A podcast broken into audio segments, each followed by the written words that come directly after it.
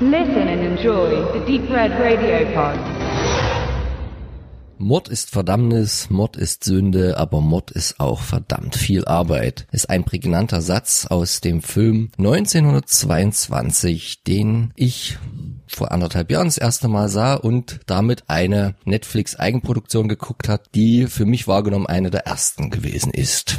Es ist die zweite Adaption einer Stephen King-Geschichte, die der Streaming-Anbieter herausgebracht hat in Eigenregie. Die erste war Gerald's Game nach dem 1992er Roman, ebenfalls von mir schon besprochen, also hört auch da mal rein. Im Gegensatz zu der genannten Vorlage in Bezug auf Gerald's Game ist 1922 eine etwas kürzer geratene Novelle aus der Sammlung Zwischen Nacht und Dunkel oder im Original Full Dark No Stars 2010 veröffentlicht. Die anderen drei Geschichten sind auch aus filmwissenschaftlicher Sicht sehr interessant, denn zumindest zwei Drittel davon wurden bereits im Jahr 2014 verfilmt. Big Driver und A Good Marriage für die Heimkinoleinwand, zumindest in Deutschland rausgebracht und natürlich auch bei eurem Lieblingspodcast besprochen.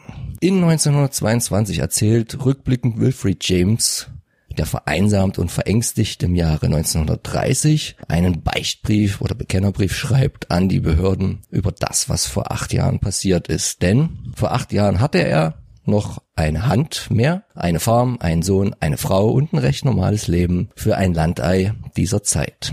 Jetzt hat er nur noch Bilder, die ihn verfolgen und die Ratten, die sich bereits durch die Wand zu nagen drohen, um über ihn herzufallen.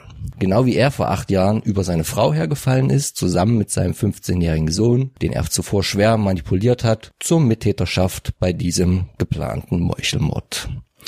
Das Ganze war so gut ausgetüftelt, deswegen ja auch Mod, dass die wenig ausgerüstete und nicht wirklich interessierte Polizei nicht weiter verwunderlich war, als es offiziell hieß, sie ist einfach gegangen, wollte ihr Leben in der Stadt leben, hat alles andere zurückgelassen. Denn sie hatte ein bisschen was geerbt, über dieses Erbe entbrach ein Streit, wie mit dem Land anzufangen ist. Er und sein Sohn wollten natürlich gerne bleiben, sie wollte weg, deswegen dann die von mir beschriebene Tat. Denn ein Leben ohne Farm war für Wilfried halt nicht vorstellbar. Ein Leben ohne Freundin, die Tochter des Nachbarfarmers, für seinen Sohn nicht. Und so entspann sich diese Tat, um die es letztendlich ging. Und im Film sowie auch im Buch handelt es sich dabei mehr um ein Drama und eine Psychostudie als um wirklichen Horror. Denn, und hier ist der Film ein wenig sanfter, wie so oft, in der darstellenden Gewalt, als auch in den spannenden Szenen, als die doch drastischer ausgefallene Vorlage. Die Punkte gehen wie so oft damit an Stephen King. Hier geht's halt mehr um Schuld und Sühne und wie schnell ein Charakter anfängt zu bereuen, was er getan hat, was natürlich nicht rechtens gewesen ist. Dieser wird gespielt von Punisher-Darsteller Thomas Jane, der mit seinem knochigen Spiel die Hauptattraktion darstellt. Der ist schon der Nebel und Dreamcatcher, also King erprobt und gibt hier einen abgemergelten und sehnigen Vollblutfarmer, für den Veränderung ein Angstwort ist. Er kniet sich richtig tief in seine Rolle rein. Sein akzentuales Genuschel kann man im Original kaum verstehen als Nicht-Muttersprachler und wahrscheinlich wird es halt auch schon jemanden aus einem anderen Sprachraum des Englischen schwerfallen und nur jemand aus Nebraska wirklich nachvollziehen können. Deswegen ist es die Empfehlung, hier den Film auch wirklich im Original zu gucken, auch wenn man dann nichts versteht und sich halt die Untertitel unterschalten sollte. Allerdings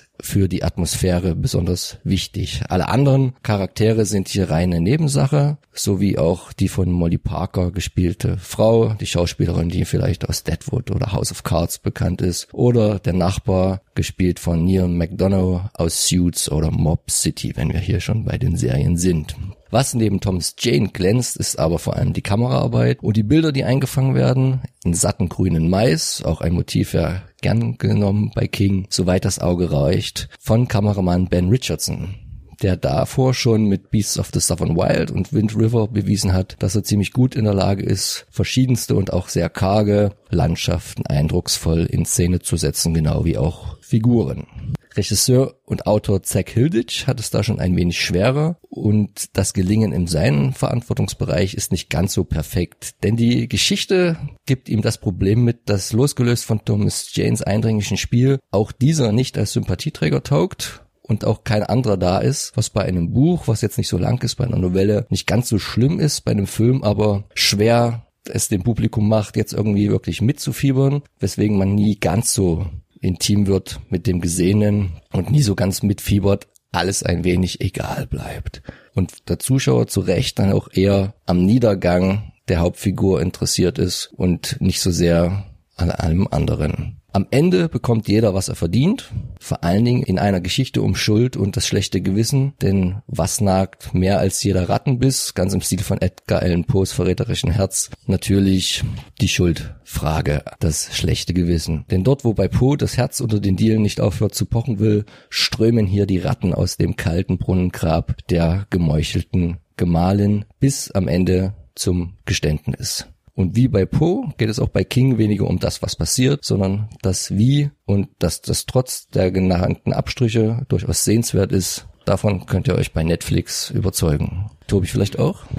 Ich habe noch eine Frage, weil du sagtest Ratten. Weißt du, ob King sich auf Ratten im Gemäuer von H.P. Lovecraft bezieht? Also ich habe jetzt nirgendwo irgendwelche Sekundärliteratur darüber gelesen, was auch noch relativ neu ist und man müsste mal King fragen, aber ich ich vermute, dadurch, dass er ja jemand ist, der viel zitiert, auch seine Lieblingsautoren, wo ja Lovecraft dazugehört, wo ja Poe dazugehört, vor denen er sich immer verneigt, dass das durchaus so sein Ansinnen auch schon gewesen ist, ohne dass ich es jetzt bestätigen könnte. Wann ist denn die Geschichte rausgekommen? Ist die vor Night Shift? Rausgekommen, weil ich finde diesen, diesen quasi Rattenbezug. Also Night Shift ist wesentlich älter, das ist ja eins seiner, so, seiner okay. ersten. Das ist ja wirklich von 2010. Jetzt kann man natürlich immer nicht sagen, wie lange er es schon in der Schublade hatte. Manches liegt da da extrem, hm. extrem lange und die, die Veröffentlichungshistorie hat nicht unbedingt was mit der Reihenfolge des Schreibens zu tun, aber, aber das, das, das, der Wiederaufgriff des Themas Ratten, denke ich, ist, also das Night Shift durchaus wesentlich, also was muss man sagen, über 30 Jahre eher. Das war ja tiefe 80er, als er das geschrieben hat. Der Film kam ja auch ein bisschen später. Also da nimmt er das sich des Themas wieder an, aber er, er verwendet ja Themen immer ganz viel. Ne? Auch hier, dass der Mais als das um, umgebende Element, als die Landschaft übrigens in Australien gedreht. Also Australien wird hier für Nebraska verkauft. War ja Kinder des Zorns oder schöner im Original Children of the Corn, ja, wo weiß ich gar nicht, wie dann irgendwann mal dieser blöde deutsche Titel zustande gekommen ist, ob das ein Fehler war oder ob da meinte jemand, die gleichen Wortschwung mitnehmen zu müssen, aber das irgendwie eingedeutscht hat. Genau, naja, und andere Motive bei King ja noch viel öfter geritten, wenn wir jetzt hm. mal gar nicht vom, vom, vom Schreiberling und quasi von sich selbst reden wollen, was jetzt ja hier mal zum Glück nicht der Fall ist. Dafür sind die Figuren alle zu einfache und zu ehrliche Arbeiter, Handarbeit auf dem Land. Ja, also nicht perfekt, aber durchaus für eine Eigenproduktion für Netflix kann ich es weiterempfehlen und ich habe lange damit auch gekämpft, mir den Streaming-Dienst mal selber vorzunehmen. Bin ja da auch eher kritisch dazu eingestellt als gewisser Sammler, aber was das anging, kam man ja dann nicht drum rum, weil es wird wahrscheinlich noch eine Weile dauern oder gar nicht von Netflix vorgesehen sein, solche Filme, die in Eigenproduktion rauskommen, ähm, dann auch für den Heimkinomarkt äh, mit einem haptischen Medium zu versehen, obwohl jetzt bei Annihilation, da ist es jetzt in Deutschland, das kommt jetzt raus bei Universal, aber das war ja auch jetzt nicht so eine reine, reine Netflix-Produktion. Das Thema hatten wir ja schon auch alle ausführlich besprochen. Aber hier ist es natürlich für mich als Sammler, der jetzt auch gerne mal jeden King-Film einmal im Regal stehen hat, eine ganz schwierige Situation, dass ich nicht weiß, ob das bei den zwei Filmen und bei dem, was vielleicht noch kommt von Netflix, jemals passieren wird oder ob man dann sich irgendwie einen Platzhalter dort in die Sammlung stellen muss. Aber guckt es euch mal an, seit Ende 2017 verfügbar.